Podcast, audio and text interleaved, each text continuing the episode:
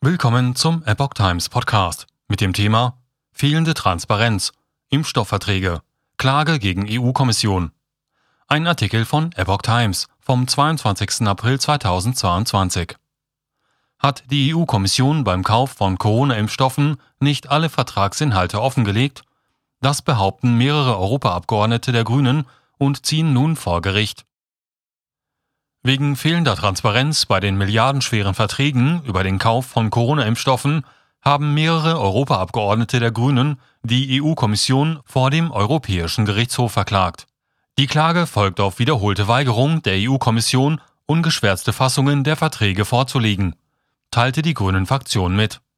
Die fünf Klägerinnen, unter ihnen auch die deutsche Jutta Paulus, forderten Zugang zu den vollständigen Verträgen. Geheimhaltung ist ein Nährboden für Misstrauen und Skepsis und hat in öffentlichen Vereinbarungen mit Pharmaunternehmen nichts zu suchen, sagte Paulus. Käufe, die mit öffentlichen Geldern getätigt werden, sollten mit öffentlichen Informationen einhergehen, insbesondere in Gesundheitsfragen. So Paulus weiter. Konkret fordern die Abgeordneten etwa die Offenlegung der Preise für die Impfdosen, der Vorauszahlungen sowie der Bedingungen für Impfstoffspenden.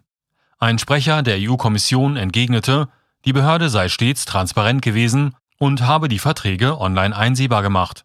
Aufgrund von Verschwiegenheitspflichten seien Teile jedoch geschwärzt worden.